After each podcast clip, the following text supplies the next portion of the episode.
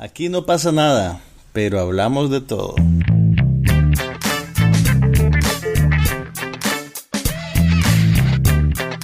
Un podcast sobre cine, TV, tecnología y todo lo demás.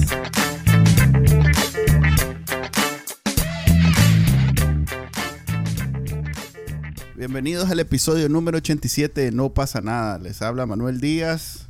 Y Juan Carlos Ampie. Y esta semana vamos a hablar de cosas muy interesantes e, e, intelectuales que no acostumbramos a hablar. Porque vamos a hablar de una película que no. Que, que, ya había visto yo hace bastante, pero que Juan Carlos hasta ahorita acaba de ver. O sea que vamos a hacer un refrito. A ver si me acuerdo. Aquella de la pobre muchacha que le, que le hacen la, que la desgracian en, en un bacanal. Y entonces la pobre, este Creo, creo que está, está simplificando un poquito la trama, pero bueno, sí, vamos a hablar de la película Hermosa Venganza, le pusieron en español. Suena como telenovela de Televisa, pero no. Es en realidad el título que le dieron a Promising Young Woman, una película que está nominada a cinco Oscars de la Academia, incluyendo Mejor Película, Mejor Actriz, Mejor Guión, Mejor Edición y en una movida inusitada también está nominada a Mejor Dirección. Y esto es un punto histórico porque la directora, que es una mujer que se llama Emerald Fennell, está compitiendo con otra mujer, con Chloe Shao, que es la directora de Nomadland. Entonces, por primera vez en la historia de los Oscars, tenés a dos mujeres nominadas en la categoría de Mejor Dirección. nunca antes había sucedido eso. Nunca antes había sucedido eso. Has tenido mujeres que ganan y mujeres nominadas, pues como la, la italiana Liliana Cavani fue la primera nominada por Siete Bellezas. Eso fue en algún año de los 70 que no recuerdo ahorita. Después tenés. Uy, qué Me da vergüenza cuando venís así, Juan Carlos. ¿Cómo, vas a creer que no te acordás de, un. Dicen que no se acuerda de los títulos de las películas. pena me da. Así no se puede. Así no se puede. Así no se puede. Vamos a abrir un casting para buscar gente que venga porque yo ya no doy la talla, la verdad. Mm, mm, así no vamos. Ajá, entonces. Entonces, también tenés también mujeres que han ganado el Oscar de la Academia, como Catherine Bigelow, que lo ganó por The Hurt Locker. Pero nunca antes habías tenido a dos mujeres nominadas al mismo tiempo. Y eso está pasando ahorita gracias a Nomadland y Promising Young Woman, que por purita casualidad están las dos recién estrenadas en Nicaragua. Ah. Bueno, creo que Promising Young Woman la estrenaron la semana pasada y esta semana estrenaron eh, Nomadland, que es probablemente la favorita para llevarse el Oscar. Que no es ninguna, no es eh, ninguna casualidad realmente, pues. ¿Cómo que no es ninguna? ah, no, pues por la época, pues usualmente programan este tipo de películas. O sea, si esas películas no hubieran sido nominadas, no Probablemente no, lo hubieran dado en Nicaragua. No, no, no, llegan. No llegan a Nicaragua. Y de hecho, pues en Estados Unidos, eh, por lo menos Nomadland se está disponible en servicios de streaming al mismo tiempo que está proyectándose en cines. Eh, con Promising Young Woman agarraron una estrategia diferente. Mm. Te la están rentando eh, a través de servicios de streaming, o por lo menos pues te la estuvieron rentando al mismo tiempo que estaba en los cines a 19 dólares. Yo me, esperé, me esperé hasta que bajó a 5. Y esta semana bajó a 5, así que ya, pues ya, ya, ya, la vi, ya. O sea que ya, ya salimos de ella. Tu, razón que no la habías visto es, es una cuestión financiera. Financiera completamente, porque la quería ver de verdad. Me, me, me interesaba. Yo como no le pongo mente a eso. No porque tenga reales, sino porque... Porque vos sos un rebelde, vos sos un rebelde, que no cree en el libre mercado, en que los artistas reciban dinero a cambio de su esfuerzo. Entonces vos, la, hacer lo tuyo. Si te hago esa trazabilidad de cuando llegue ese dólar al artista, te daría... Verías que no... Yo sé que esos 10 centavitos le vienen bien a la Carrie Mulligan, así que me refugio en esa convicción, man. Ok, hablemos de la película. ¿Qué te Pero bueno, hablemos de la película. ¿Qué te pareció? A ver, ubiquemos un poquito a la gente. Esta película encaja en la tradición del drama de venganza femenina, que tiene un poquito de raíces tirando al error, al horror. Vos sabes que hay una película de esas películas de horror cochambroso sensacionalista de los 70 que se llama I Spit on Your Grave, escupo en tu tumba. Y esa película es sobre unas muchachas que andan en un día en una excursión en el campo, se encuentran a cuatro majes malditos que abusan de ella y la dejan mal muerta, y una de ellas, contra todo pronóstico, sobrevive y decide vengarse.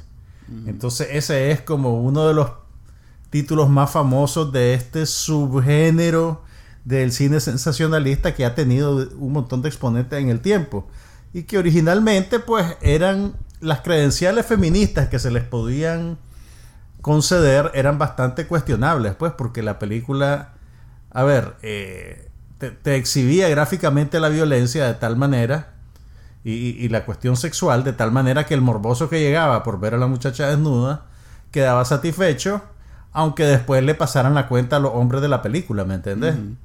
entonces era hay, un dicho en inglés de, Ajá, dale que dice que te que, querés hornear el pastel y comértelo también. Eso es lo que estas películas hacían, pues. Entiendo. Y, y, no hay, y hay algo de eso. Fíjate que el póster original, ahorita que me metí a ver el póster actual, ya es un póster eh, meritorio, o, mejor dicho, eh, acorde con su estatus de nominada al Oscar.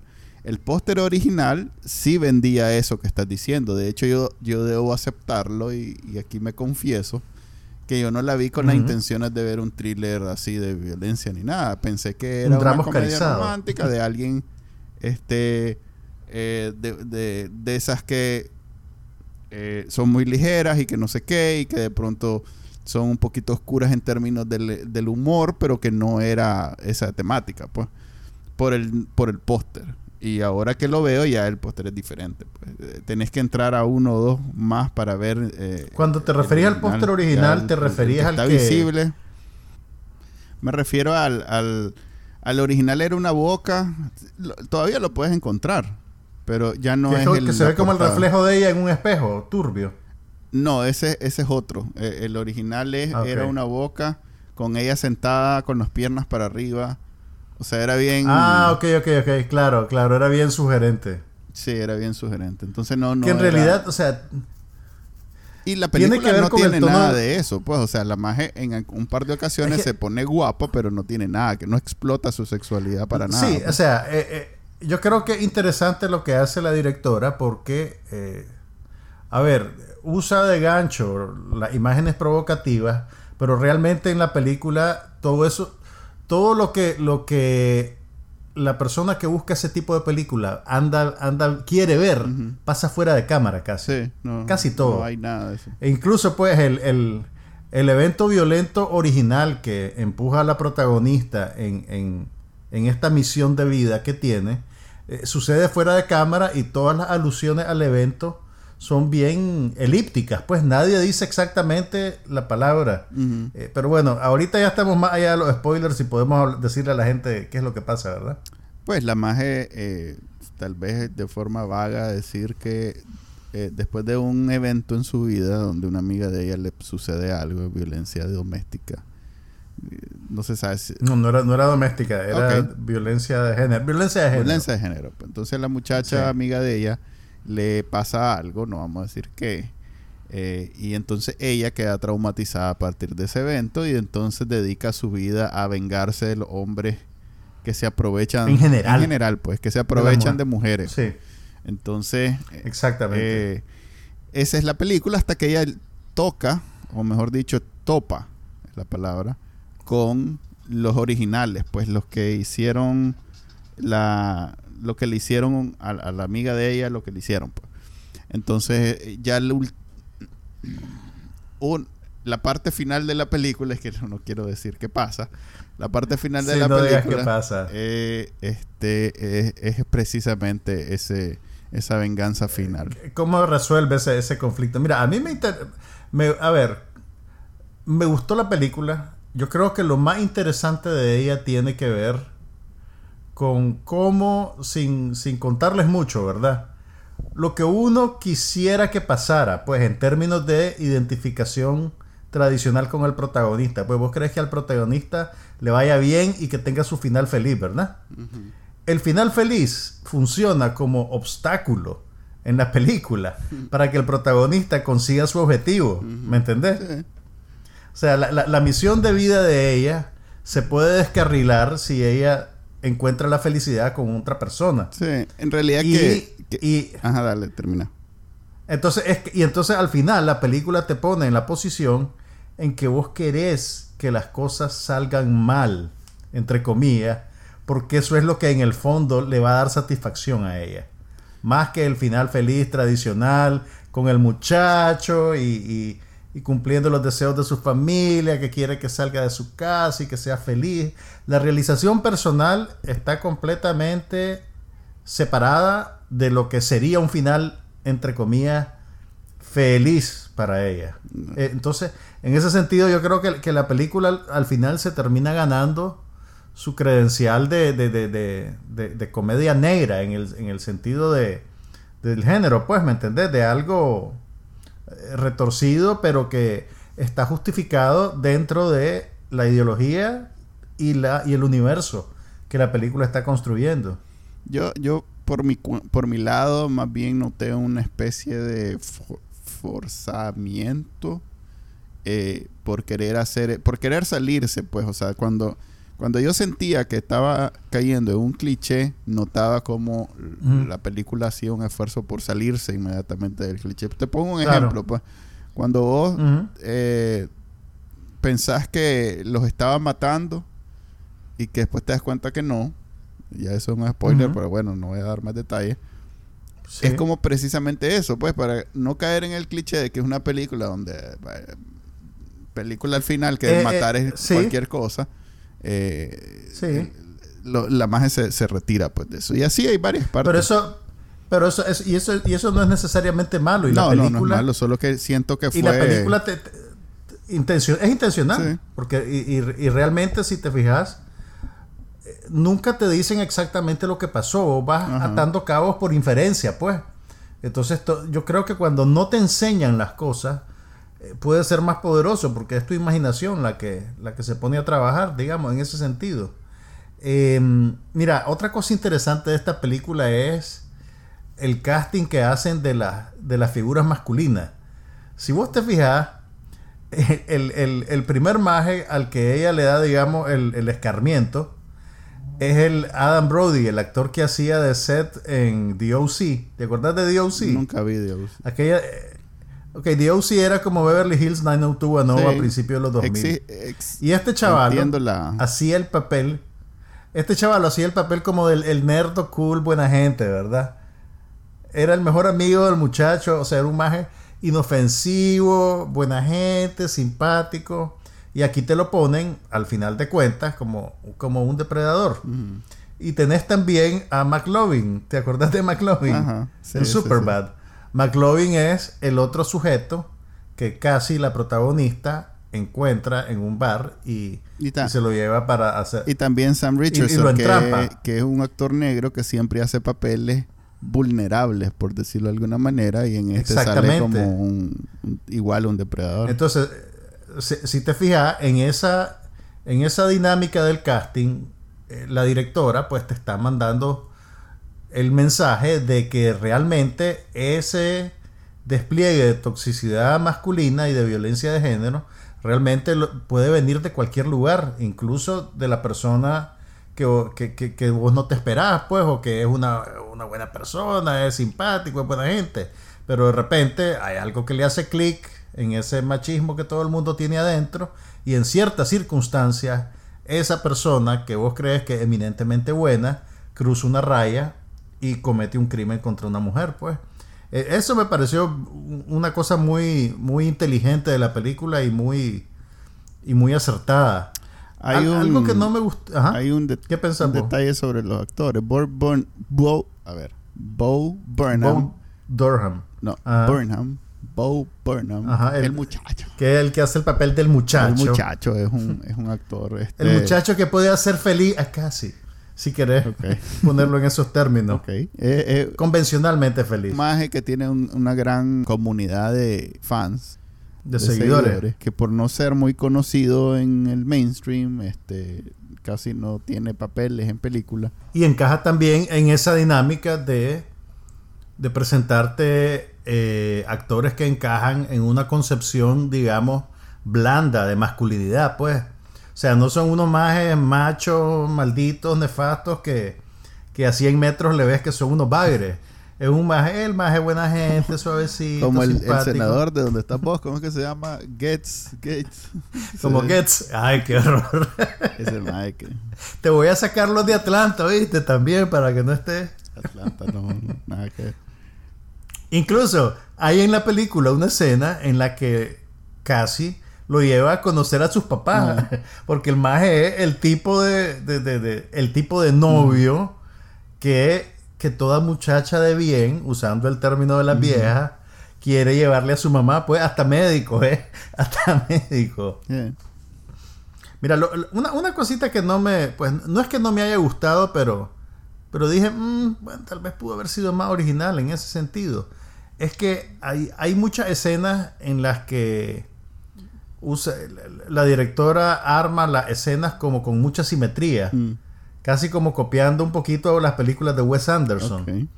Eh, pero entiendo, entiendo que eso lo hace un poco también eh, para subrayar la artificialidad de ese mundo que la protagonista habita. Pues hay una gran discordancia entre lo que ella siente y lo que la gente a su alrededor le dice o espera de ella.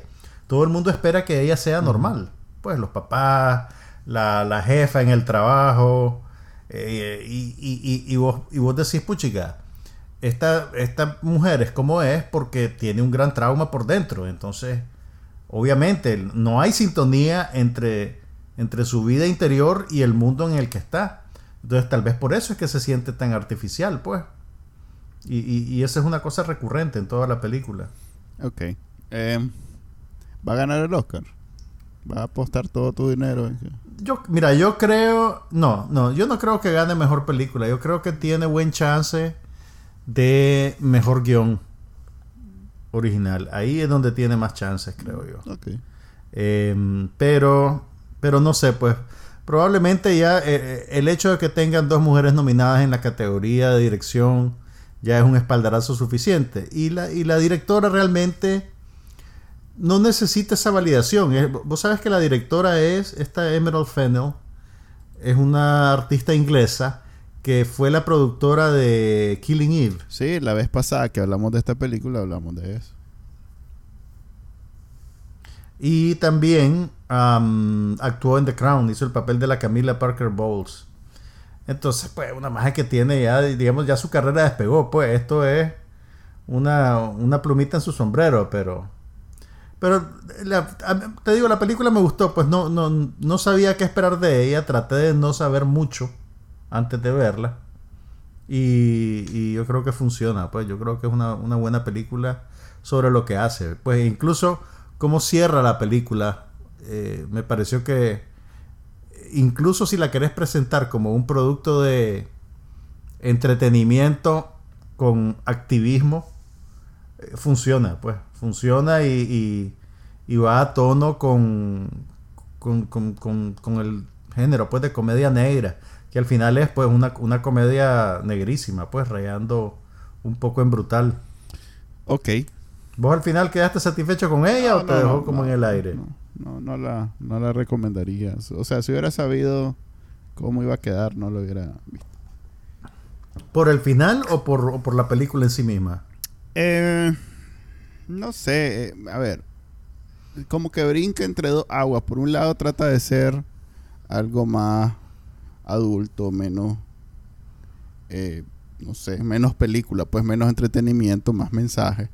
Pero de pronto salta al, completo, este, al, al área completamente de entretenimiento. Pues entonces, mm, eso, eso, eh, vos, tenés que en algún momento comprar o matricularte con el universo, la realidad que te vende el, el autor de la película. Y entonces te da una, te da una línea para, de referencia para entender y, y- y- y- y- y cómo se llama, y involucrarte y sumergirte si acaso es a ese nivel de buena. Y, Y esta no, pues. El tono de la película entonces no, no Saltaba funcionó para mucho vos. de la fantasía a la realidad y de la realidad a la fantasía. O sea, de la superficialidad a la, a la seriedad. Mucho salto y eso no, no me gustó.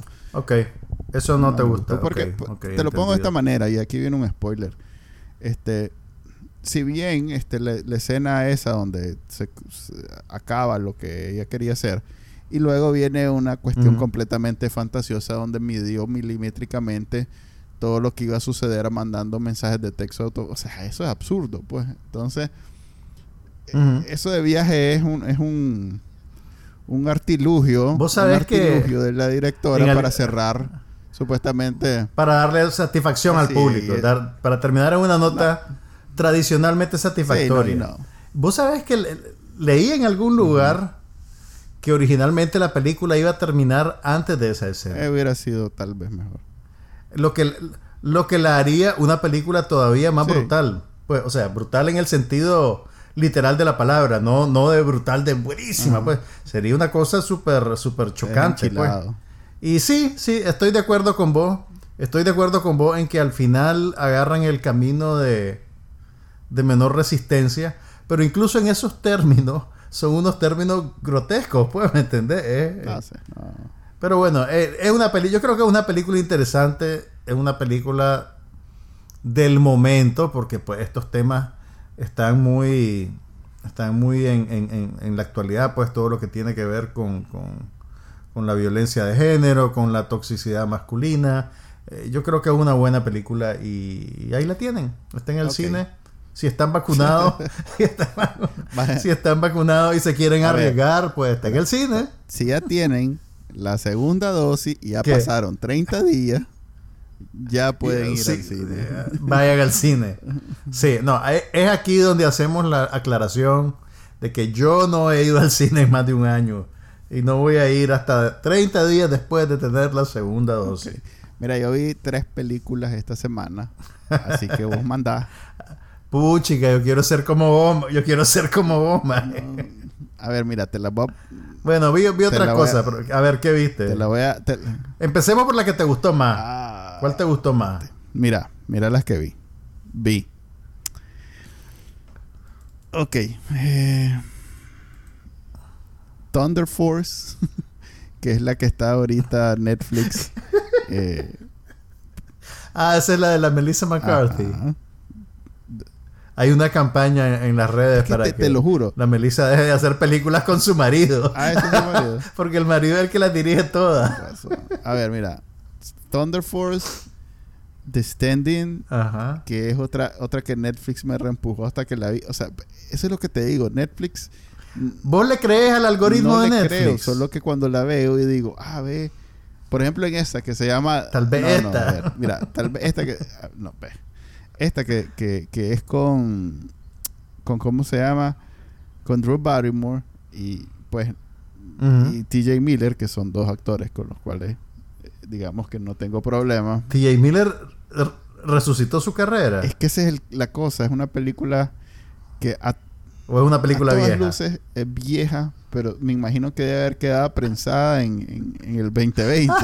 Entonces es, es una película Ajá. que se supone que es de diciembre del 2020, Ah. pero pero sale TJ Miller, pues, La- entonces y, y no es muy buena, digamos, digámoslo de una manera educada, no es muy buena, entonces no Ah, debe ser O sea, pero, prioridades. pero no, pero vos no dirías, vos, vos reservás el adjetivo basura para cosas muy, muy particulares.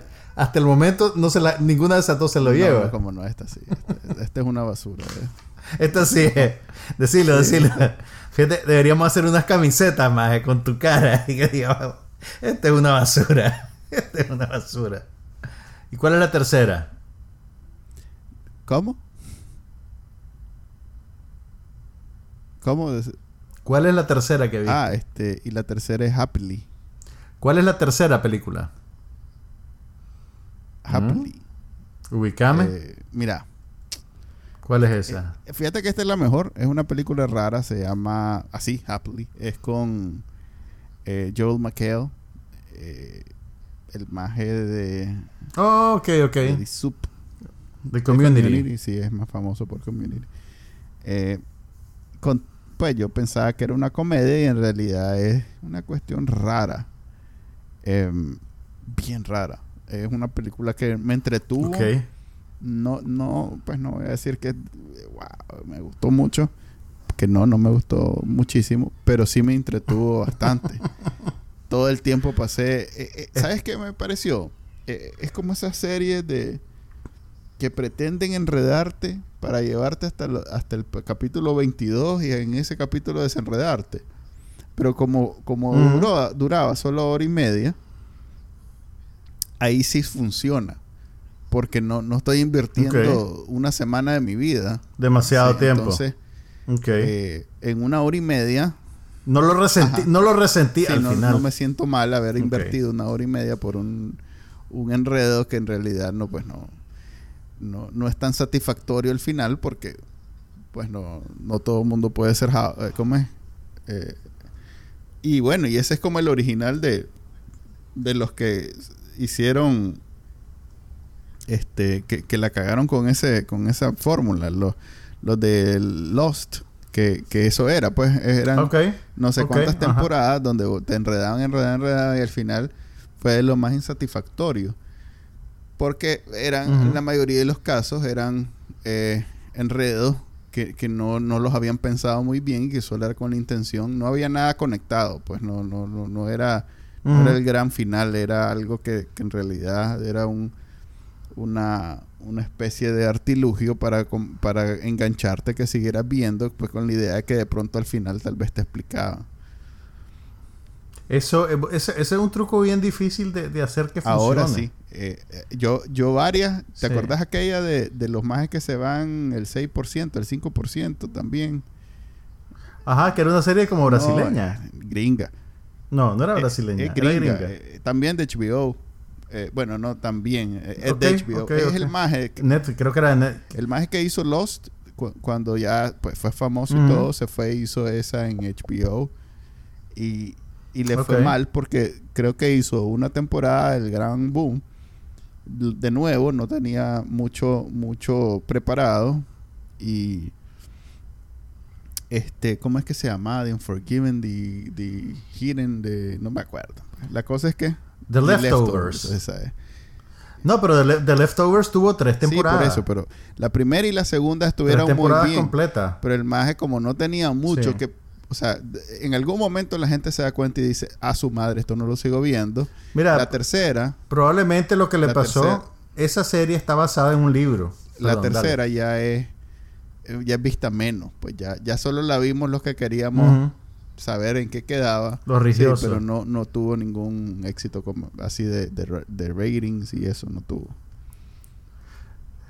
Esa serie probablemente le pasó un poco lo que le pasa a The Handmaid's Tale, que es una, son series basadas en libros y que básicamente en la primera temporada se comen el libro entero y después dicen, puchica, tuvimos éxito, ahora qué hacemos? Pues eh, expandamos esta historia, hagamos algo más y, y no sé, a mí me da curiosidad verla, yo la tengo ahí en el watchlist, algún día la veré. Fíjate que Pero- yo Ok, ni me acuerdo en. O sea, el, el gran final que supuestamente ni me acuerdo. O sea, fue tan... No te tan acordás. secundario. La viste La viste para cerrar Sí. trámite vos. Y lo peor es que la, die- la tercera temporada fue, creo que fue como tres años después de la segunda. O sea que ya se había enfriado todo el interés. Sí, algo así. Ya, ya, ¿para qué? Ok, esta, esta película... Pero soy una persona disciplinada. Esta Happily es de, es de Amazon, ¿verdad? ¿O es de Netflix? Ok. Em, Eh, ahí estaba. Está por ahí en un servicio. Ahí, Ahí estaba. No, mira, la puedes comprar en, Ah. en iTunes y en Google Play. Eh, todavía... ¿Quién es la La muchacha? muchacha se llama Carrie, Carrie Bichet.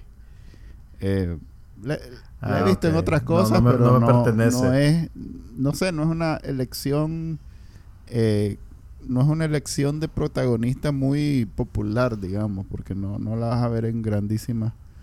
Em, yo ya la había visto en algún lado, pero no te sabría ubicar cuál es. Tal vez, ya sé, en Halt, en, Ca- en Catch Fire. ¿Te acuerdas de aquella serie de, de los inicios de Silicon Ajá, Valley? sí, sí, sí.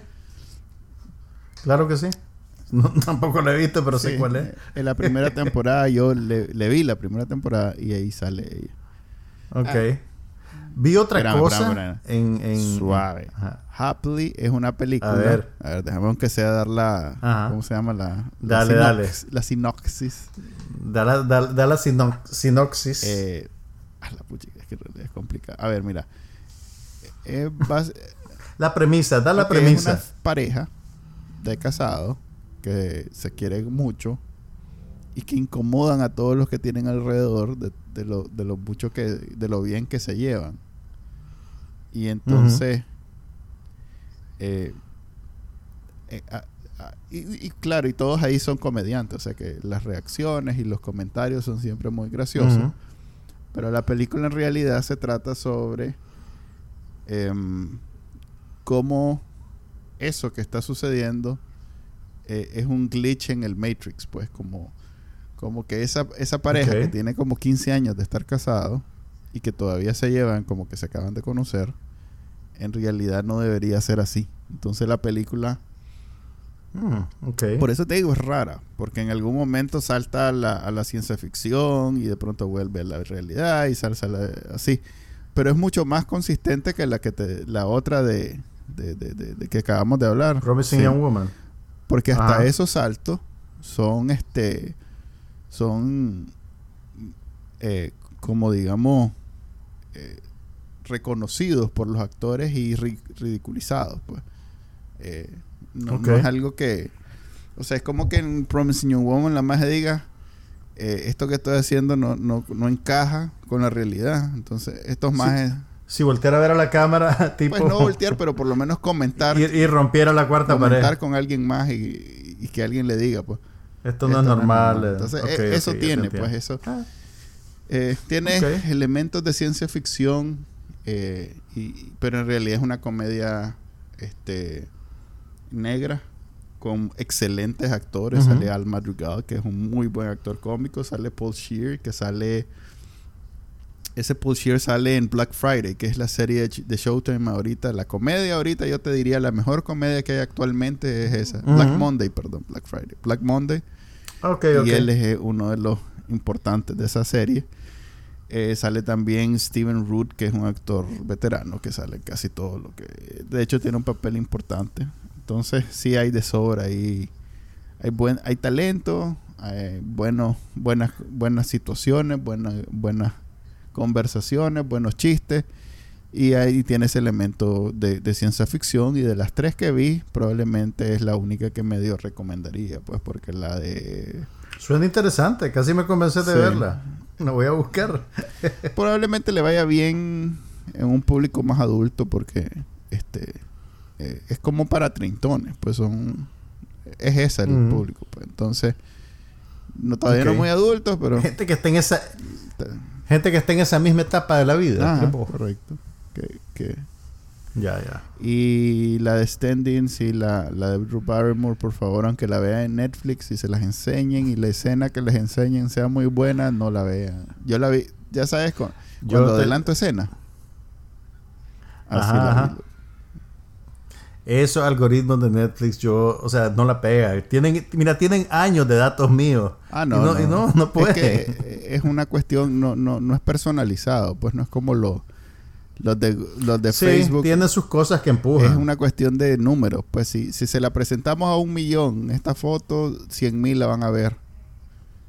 Entonces, Sí. a, a huevo, pues te la enseñan, te la enseñan, te la enseñan hasta que ya saben que cien mil van a caer, pues.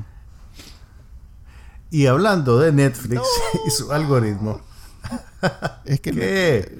basura, mira, ya es la otra película que vi. No, yo sé, pero esta viene avalada por una nominación al Oscar.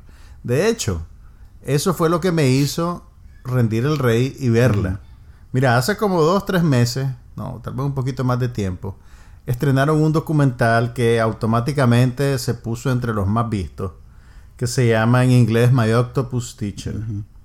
Mi pulpo, mi profesor el pulpo, una cosa así.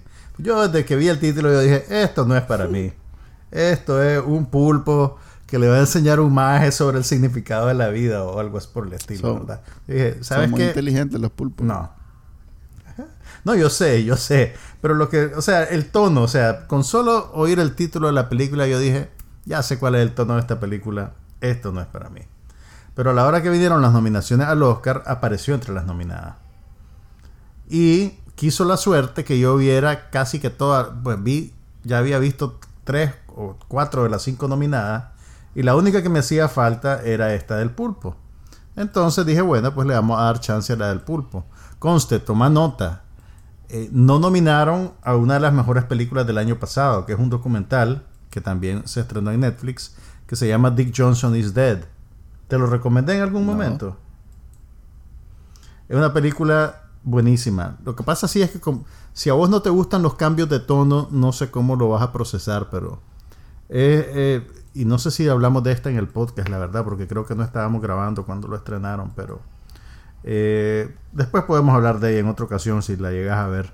La cosa es que vi la del pulpo y te digo, mis peores temores se vieron confirmados. O sea, no es que sea una mala película. Eh, básicamente es la historia de un sujeto que vive en una casa linda en el mar, en la costa de Sudáfrica, que trabaja como director de documentales, aparentemente, y tiene una crisis existencial y ya no puede seguir trabajando. Entonces, el maje se siente desconectado de todo, se siente que no puede ser un buen padre para su hijo, un buen esposo para su esposa, y empieza a bucear cerca de su casa, en, un bosque submarino especial, y se empieza a fijar en un pulpo. Entonces el maje dice, puchica, voy a venir todos los días a visitar este pulpo para aprender de él.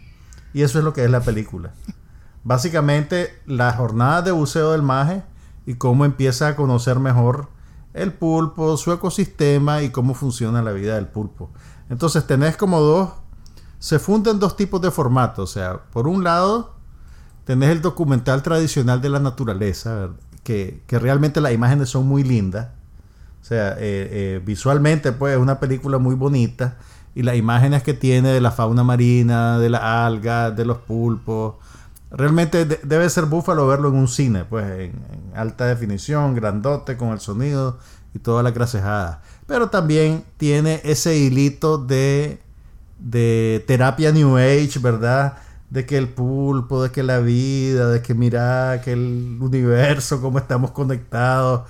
Y yo, no, yo soy poco para eso, más. Y más bien me aburre y empiezo a pensar, puchica, ¿cuántos reales tendrá este maje que puede pasar un año sin trabajar yendo a bucear todos los días? Empiezan a preocuparme las cosas prácticas. molestarán a su hijo los niños del colegio diciéndole tu papá tu papá, tu papá no hace nada sí y, hubo un momento en que yo dije este maestro quiere algo con el pulpo está muy inteligente este ah, pues, no yo sé yo sé. no no, no lo dudo. vos sabes que la ojalá el pulpo hubiera hecho la película. son populares en algunos lados del mundo. Entre una oveja y un pulpo yo creo que bueno, Mira, hay una escena, hay una escena en que finalmente hay contacto físico entre el maje y el pulpo. El pulpo le pega, le pega el, tentáculo, un tentáculo en el pecho. Yo dije, ah, este es el momento. Esta película ha estado construyéndose para llegar a este punto. no, no puede ser, no puede ser. Afortunadamente no, no, cruzaron esa raya, por, por suerte. No, es una película de, de Oscar, no la introdujiste como una película de Oscar está nominada a Mejor Documental. O sea, ese es mi punto. Las otras cuatro nominadas a Mejor Documental son unos documentales, brother, extraordinarios. Son buenísimos. Mira, las otras cuatro nominadas son el, Agente Topo, que es el documental eh, chileno del, del, del señor jubilado. que comienzo y me dormí. Que se mete... Ok, pues no sos su público. Pero es un tronco de documental. El otro es Time, que es, una, un, que es un original de Amazon sobre una mujer que está peleando. Hablamos ya de ese, creo. Una mujer que está peleando por sacar a su marido de la cárcel y que mezcla eh, películas caseras que ella ha tomado a lo largo de los 20 años con imágenes contemporáneas de, de, lo que está haciendo, pues, de su activismo. Es un tronco de película. También está un otro documental de Netflix que se llama Creep Camp, que es sobre los derechos de la gente con capacidades diferentes. Buenísimo. Y, el mejor de todos, probablemente, es eh, Collective, que es una película rumana sobre la investigación de un incendio en una discoteca, que además está nominada en la categoría de mejor película extranjera. O sea, yo le he hecho esas cuatro películas a esta del pulpo y la dejan regada. Y ya no digamos Dick Johnson is Dead, que ni siquiera fue nominada. Pero el pulpo lo que tiene a su favor es que es el tipo de película que te hace sentir bien. Pues, ¿me entendés? O, o que si sos cierto tipo de público, pues vos ves esa película y salís inspirado y decís que qué linda la vida, qué linda la naturaleza, voy a ser mejor persona, voy a dejar de comer pulpo. Y vos y yo sabemos que eso dura como tres minutos. la próxima vez que vayas a la tasca de Kiko vas a pedir Bueno, el yo no pulpo. como pulpo. Yo soy consecuente. Ese es tu problema. Entonces, fíjate, tal vez el público para esta película. Pero bueno, pues por favor, no me, no me manden mensajes de odio porque no me gustó la película del pulpo, pero... Lo más, y además lo más probable es que gane el Oscar, Uy. así que al final... Al final el pulpo siempre gana, maje. y pues yo, en vez de ver más basura, porque debo decir que de esas tres, si bien... Llenaste tu... Tenés una cuota. Tenés una cuota a la semana. pero decís. trato... Ya más de tres piezas de basura si no puedo. que de reco- a ver lo, lo mejor el mejor tiempo invertido que, que tuve la semana pasada fue en dos series The Falcon and the Winter Soldier que sigue muy buena consistente sigue Necesito que vea otra No, cosa. Todas las semanas hacemos lo ok, mismo. por eso no la menciono Eh, pero sí insisto Ajá. está muy buena ¿Y qué- y qué fue la el otra? estreno de The Nevers que es la nueva serie de HBO Ah, ok, ok. Ajá, de- contame. De, la mano de Joss Whedon. Que, que, pues el, el, el, el personaje, a ver, el personaje no, la persona, si bien no tuvo una buena semana, creo que no tuvo un buen mes. No, No no, ha tenido un buen par de años. no ha tenido un buen par de años, pero digamos que cada vez es peor su, su situación laboral, pero la serie sí está muy buena.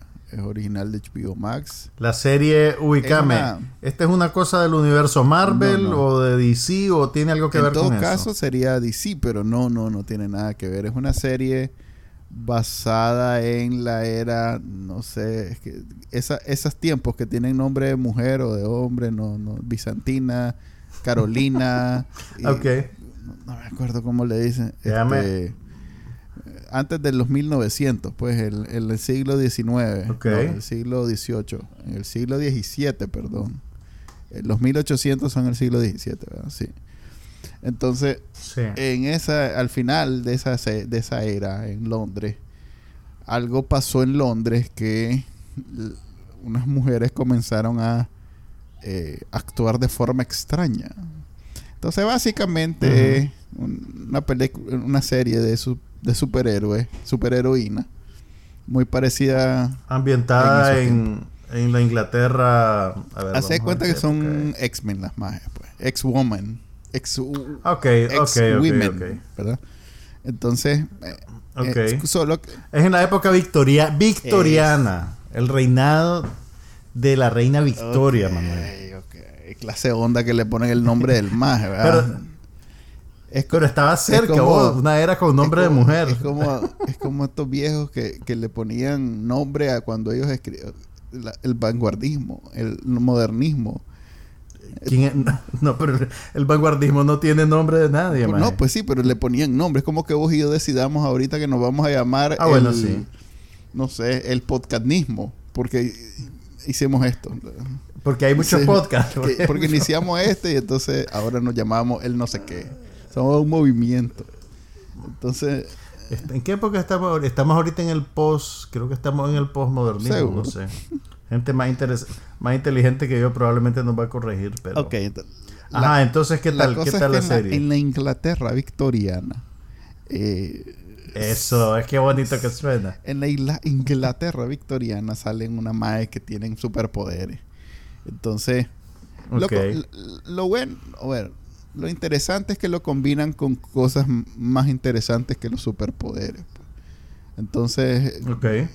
Eh, como es Londres, entonces hablan bien sofisticado, las, las tramas, eh, la- la- El acento ayuda. El, no, el no, acento no. ayuda.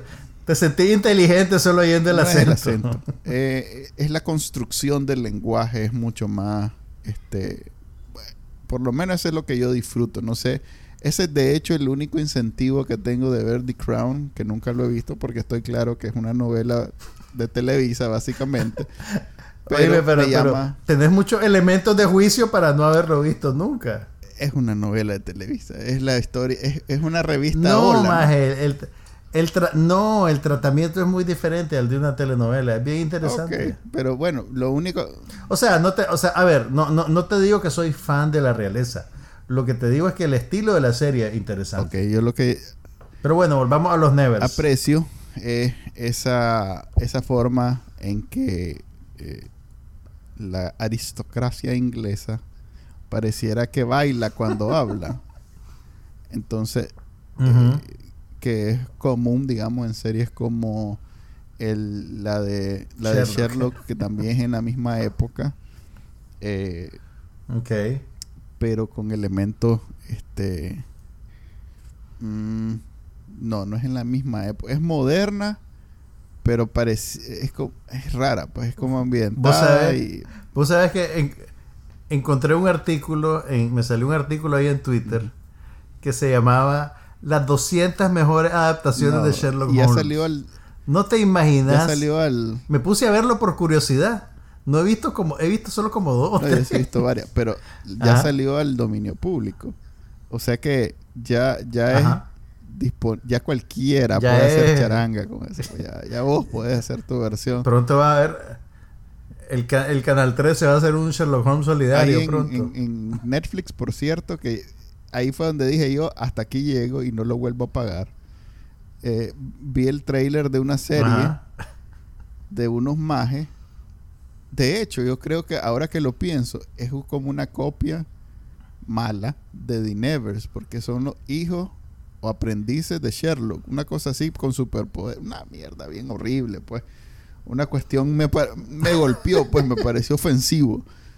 Te, ofen- te pareció ofensivo. No, no sos, no sos, es- no sos su No, para público. nada. Entonces, después de ver eso, dije, no, no, no, no, no, estos más están jugando con uno. Entonces, pero The sí está buena. Eh, eh, ¿Y está toda la No, temporada o van van capítulo por capítulo, semana a por semana? capítulo. De hecho, este la están comparando con la otra que te dije, la de Lovecraft, que, que también es Ajá, Lovecraft que también County. es muy buena. O sea que si mm, no has visto Lovecraft, eh, te la recomiendo que la veas. Eh, Sí, sí, la quiero ver, la, la tengo en, en línea. y esta está buena Por cierto, para que la empiecen a ver. pues. hay una serie nueva en Amazon que la están conectando un poquito con el fenómeno de Lovecraft County porque es sobre el problema racial de Estados Unidos eh, y tiene además un equipo de talento negro detrás de cámara. Fue producida por la mujer esta, por Lina White. No sé. Espérate, creo que Lina White no- es no binaria, así que eh, es producida por Lina White y tiene un director negro que creo que se llama Marvin no sé qué cosa y Amazon la ha estado promocionando, pero, pero la ha estado bombeando. Se llama Them. Oh, he visto. Y eh, has visto seguro Sí, los anuncios. Pero hay, hay, una cri- hay una crítica muy inteligente, una, una, una mujer que se llama Angelica Jade, que, que ella es afroamericana, y que publicó, eh, creo que, no sé si en The Daily Beast, una crítica a esa serie que la hizo paste. Mm. La hizo, pero, pero, o sea, la demolió como, como, como esas pelotas de demolición que salen en los muñequitos. Y, o sea, fíjate que la crítica de esta mujer es tan interesante que casi que te dan ganas de ver la serie para, para apreciar cómo ella la, la, la, la, desbarata totalmente, porque la premisa de ella es que eh, tenés a, a gente que son creadores de raza negra, que una vez que se insertan en la industria, tratan estos temas, pero únicamente para explotar el trauma y el dolor de, de la historia de los negros en Estados Unidos. Entonces que se apoyan mucho en mostrarte pues la- la- la- la- las cosas más violentas con, con el ánimo pues de generar una catarsis, algo como bien sensacionalista y, negando todas las demás facetas que puedan haber de, de- la vida y de la historia. Entonces el, el- el análisis es súper interesante, pero pues creo que no le voy a dar 10 horas de mi vida a Dem, pero sí pues voy a tratar de ver Lovecraft County. Esa sí es muy buena. Eh, eh, Es, es más por el asunto de- del escapismo que te digo. Por cierto, eh, vos sabes que yo veo Bill Maher todos los fines de semana. Hoy, todos los viernes. Eh, en el último episodio de Real Time with Bill Maher, el Maher tiene siempre un editorial al final. Habla de eso precisamente. Te lo recomiendo, de ahí te lo mando para que lo veas. Este, ¿De qué? Lo de las, películas, que no hay películas buenas en los Oscars. Así, así estuve hablando con alguien. Que, no es tanto que no haya películas buenas, sino que hay una toda una tendencia de querer hacer las películas este, una especie de mea culpa de, de la industria sin hacer nada realmente. O sea, que sale más fácil hacer una película como esa de Nomadland que, que realmente involucrarse y buscar cómo evitar o, o, o, hacer algo pues para eh, mejorar la situación de los hombres en, en, el mismo California, que es el lugar más pero evidente. No, pero no... Mira, el, el, no he visto el editorial. Vos no has visto Nomadland, ¿verdad? Y la voy a ver para... Yo no he visto el yo no he visto el editorial de, de, de, Bill Maher, pero te puedo decir que, o sea, entiendo de dónde viene este maje, pero toma en cuenta que muchas de estas películas, si bien están nominadas a un Oscar, no nacen dentro de los grandes estudios. Nomadland es una película completamente independiente. Pues, ¿me entendés? Esta mujer, la Chloe Shaw, desarrolló el proyecto fuera de un estudio, consiguió que la Frances McDormand se apuntara y eso le ayudó pues a, abrir ciertas pero puertas. pero no es pues un producto de estudio él tradicional. Está hablando de los Oscars, como la, comunidad, el gremio, la industria, la ciudad, después aprovecha esto como, como el gran statement de, ellos, pues. como, como para decir, miren, no somos racistas, somos progresistas, queremos, queremos pero eso, eso siempre ha sido así. Pero ahorita de las cuatro o cinco que hay... En mayor o menor grado. De las pues. o que hay, el más precisamente en eso basa su, su editorial. Todas son eso. Pues solía ser que una de ellas era eso y las demás eran eh, escapismo, sentirte bien, deslumbrarte con una historia. Y ahora todas son desgracia, más desgracia, más desgracia, más desgracia. Eh, como para... Creo que es una interpretación reduccionista no de, de, las No estoy haciéndole pues. justicia, pero velo para que te... Te vas a reír porque me da risa, pero además vas a, vas a entender a lo que me refiero. Ahí te lo, ahí, te lo paso, ahí te lo paso. Ahí me... Ok, vos vas a ver Nomadland, pues. Eh, después de ese... estoy pensando, pero sí, la voy a ver en algún momento. No, no, no, no. Es una película interesante. Lo que pasa también, pues a ver, ¿qué te digo? Es el tipo de película que a mí me interesa, pues también, ¿entendés? Yo no lo veo necesariamente como algo malo.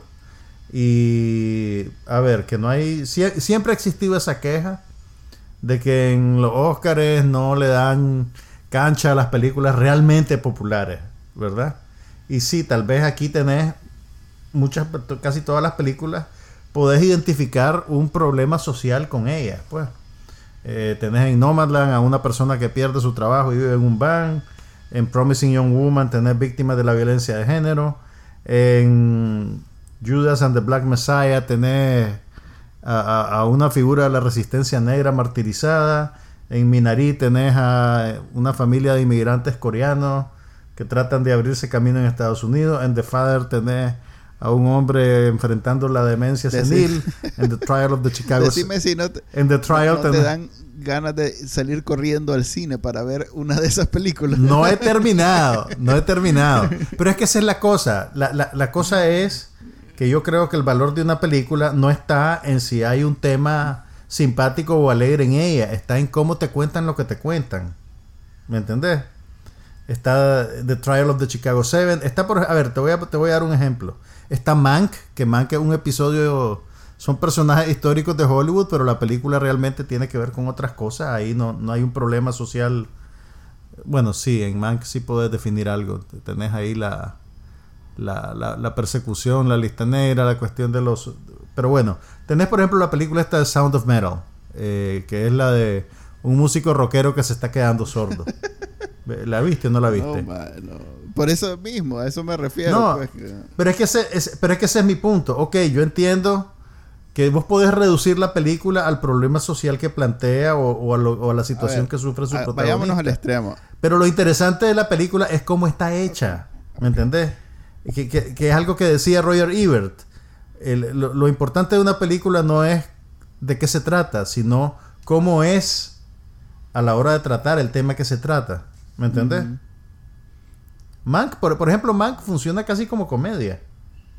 Eh, y es una película que solo superficialmente la vendés como que es la historia de cómo hicieron Ciudadano Kane, pero tiene que ver otras cosas de por medio. Pues entonces yo creo que, o sea, yo me resisto a, hacer así un análisis bien reduccionista, pues, y decirte que todas estas películas son son como, como cuando tu mamá te quiere obligar a comer vegetales, pues, y te quiere reempujar brócoli. Eh, mira, por ejemplo, Promising Young Woman trata de un problema social pero si te fijas, la película funciona como thriller, pues funciona como comedia negra. Ok, yo ahorita tengo mucha... Eh, estaba viendo en, lo que estaba revisando lo que vi la semana pasada, que yo uso para eso, esa página que se llama Track TV, eh, que hay algunas series nuevas que están pegando y que no he visto. Por ejemplo, For All Mankind, no sé si has oído hablar de ella, es de Apple TV. Esa es la de la misión espacial, ¿no? Ya está en la segunda temporada, creo. Está esa de. ¿Cómo se llama? Este.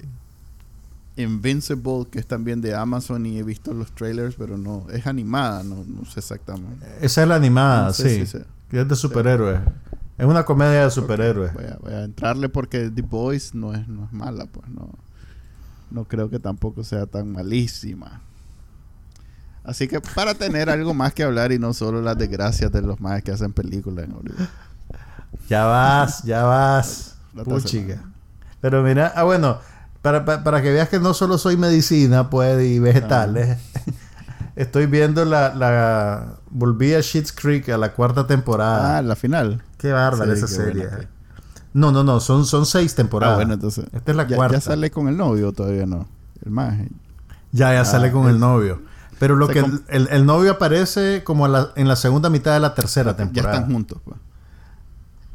Ya, ya están juntos. Lo que me, lo que me, lo que me, lo que me sorprende, lo que me sorprende agradablemente de esta cuarta temporada, llevo ya los primeros tres, cuatro capítulos, es como ves que ya el reparto ya está, ya funcionan como una máquina. Todos los engranajes corren perfectamente. Entonces, todas las escenas chispean. O sea, es una cosa. Es, es bien emocionante verlo, pues, no, porque vos estás viendo, eh, me imagino que es como, como la gente que le gusta los carros, ver una, montarse en un Lamborghini, pues, ¿me entendés? Eh, eh, es increíble, es, buenísima, buenísima. lo que haces con un buen guion y unos buenos actores. No necesitas gran cosa. Lo hicieron en un hotel, no jodas, si eso más en realidad que no gastaron en nada. Yo cuando la comencé a ver, tenía como... No, en un estudio. El, exterior es el hotel. Todo lo demás lo filman en un estudio. eso, pues me refiero a que no, no, no pierden... No hay muchas locaciones. Pues es, O sea, pues es realidad que deben haber... Y bueno, no sé el número exacto, pero en efecto es un éxito en términos de cuánto invirtieron versus cuánto le han sacado. Eh, sí. Ah, no, totalmente. Los más ahorita están en la cima. Lo que quieran se los dan. Y lo más, lo, más divertido es que cuando ya tenés, que es una cosa, es un fenómeno curioso, creo yo, y que tal vez va a ser cada vez más raro, cuando ya tenés, digamos, tres temporadas acumuladas de, historia, de antecedentes, de conocimiento de los personajes, el, humor, pues, o los chistes incluso se pueden volver más compactos. Pues, ya solo haces el, gancho con lo que ya... Ya solo pueden hacer un repunte con, alguien que tuerce los ojos y, es un, y, es la cosa más divertida que has visto en tu vida, pues. Eh, es bien... Eh, tenía rato de no, de, no, de no experimentar una serie así, pues, en esos términos. es bien, bien bonito. Creo que siempre... En Nicaragua está disponible a través de Netflix. En todo el mundo está disponible. es que como la, la, es producción canadiense y que, pues, no tienen gran distribución Netflix aprovechó. Al final se amarraron. Aprovechó y entre los dos han hecho. Han hecho que se que llegue a todo el mundo. Pues. Incluso creo que solo en Canadá supongo que la deben de haber visto originalmente en el canal donde salió. Todo, todo el mundo la ha visto en Netflix. Bueno, prometo ver mucho más series de televisión para... Pues, mira, solo, solo para variar, ve, ve Nomadland, pues no veas tres basuras en una semana. Fíjate que ahorita tengo una de del maje de... ¿Cómo se llama? Soul. Este, lo que pasa es que la Ana me tiene como me tiene eh, ¿cómo se llama? Sí, Intervenido. me tiene confiscado el televisor. La maje le agarró, yo no sé por qué, una afición a New Girl. Y entonces No te lo puedo... Y, y se tira su maratón. Binging desde el... Ya va terminando, menos mal. Pero no hay nada más que eso en mi casa ahorita. Entonces... Y vos ya la viste, vos ya, la, vi, viste que toda. las últimas dos temporadas no son las mejores. Pues ya, ya después de como... Ala, y entonces Ya no, pues. vas a tener que comprar otra tele, chile. No, no, no. Solo millonarios tienen dos televisores. Este... No, pero ya está terminando ya. Ven, ven, ven la tablet. En el teléfono. Voy a ver la película del Oscar. Nomadland. Voy a verla en el teléfono. Ve- sí, para, ve- para- para que les duela a, a los que le hicieron. para que tengas la, para, para que tengas la experiencia completa. Si la magia la estuviera viendo en la van, la vería en teléfono para, también. Para mantener la el realismo vivo. Ok. Mantener el realismo y, y la condición humana Eh, que tanto sí. te gusta. Sobre todo. Fíjate que estoy viendo que Snowfall, Bueno. que es una serie que Ah. empecé a ver y no, no le puse más mente. Ahí está todavía. Con temporada nueva y todo. Snowfall, ¿y eso de qué? Es una serie, eh, fíjate que yo le puse mente porque hay una conexión Nika ahí, estaba con la esperanza de ver al Nika. Eh, ¿Te acordás? Hay un actor No, Nick en la pero ¿Te serie. acordás? Eh, a ver, voy a tener que desempaquetar todo. La crisis de lo, del, del crack en, en, en- en California de los 80 es, entre otras cosas, Ajá. propiciada por la guerra de los contras en Nicaragua. Ok. Y la sí, sí, CIA, sí. para financiar esa guerra, introdu pues hizo negocios con los carteles e introdujo y aprovechó para introducir el crack en, en California y hacer ñaña la- las comunidades urbanas, este, pues mayoritariamente de color, negro, latino y asiático y, y bueno, digamos que los negros son los que más sufrieron con el crack, pues. Entonces, por cierto, este el maje de Joder, se me olvidó el nombre de ¿Cómo se llama el comediante que está en la cima de todo lo que actúa? Jerome Carmichael. No, hombre. Ve. ¿Quién, me- ¿Quién es el mejor comediante? Adam Sandler. ¿Quién es el mejor? ¿Qué? ¿Quién es el mejor comediante hoy en día del mundo entero mundial? No sabe. Richard no, Pryor. En serio, que está vivo. ¿Cómo vas a decir? Richard Pryor está muerto. Que está vivo. Eh, Chris Dave Rock. Chappelle, imagínate, me tuve que acordar yo. Ah. Entonces, el mae Dave tiene, tiene un, un bit sobre eso, como eh, en donde él vive, vos sabes que el mae vive aquí en uno de esos estados de- del centro, en donde no hay muchos negros ni nada, no es urbano, para nada. En el, en el, en el Sí, Heartland. entonces como dicen los el mae dice que, que hay un problemita ahí con los opioids, eh, la, la pandemia, del, la epidemia de los opioids en Estados Unidos, que ha afectado Del Oxycontin y que ha todo afectado eso. principalmente a, a gente pobre de raza blanca. Entonces el mae dice que ahora entiende a, la gente blanca en los 80 cuando decía de los crackheads y eso, que en realidad que es bien triste. Y entonces el mae, precisamente para joder, dice que se encontró así una, una señora de esas eh, adictas al, al opioids y le dice que le dijo, just say no. que era la consigna de Reagan en esos tiempos. Que- De la, de la Nancy Sí, Reagan, para, sí. para evitar, para, como gran solución al problema de- del crack en, en los 80, el sacaron esa campaña y ahora el mae le estaba devolviendo la, la campaña a los... Pero bueno, a- aquí quedemos porque ya no es que- No, pero espérate, y esa serie ahora ya me dejaste enchilado. es una no serie fregué. sobre... ¿Pero qué es? ¿Es un drama? ¿Es una comedia? ¿Qué Mira, es? es como... Es, es- ¿Es histórico? ¿Es es de documental? series de Los Ángeles que, que yo creo que ya es como un género porque hay un montón. Este... No son policíacas, pero son así de, de drogas, De procedimiento. No, no son de procedimiento. Es como lo contrario de una serie policíaca, pa. Es como, siguen, es como siguen la Crash. historia. Un, un coro de un montón de personajes conectados con Sí, un asunto. Ok. Es como, Crash, pero sobre el- la droga en los Así 80. es. Ah, ¿y esa, dónde, esa quién la produjo? Creo que es FX, déjame confirmar. Eh, de esas series buenas. eh, se ve muy bien, fíjate que eh, sí es FX. Eh, es una serie cinematográficamente diferente, muy bien hecha. Vaya, Este, vaya. hay- Vamos a hay echarle pues ojo, como es pues. Los Ángeles, tenés mucha luz, tenés muchos colores, tenés muchos espacios, entonces los mages juegan mucho con eso.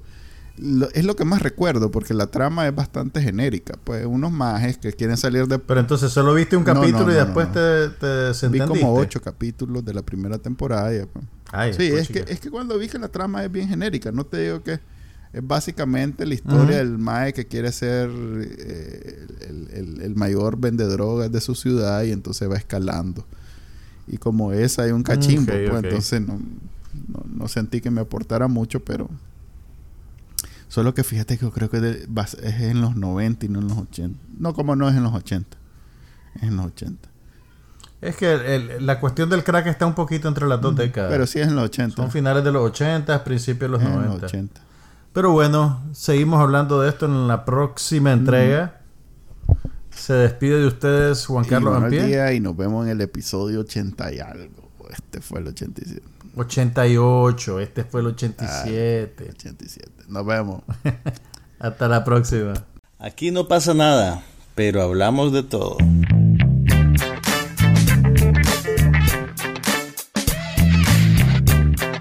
Un podcast sobre cine, TV, tecnología y todo lo demás.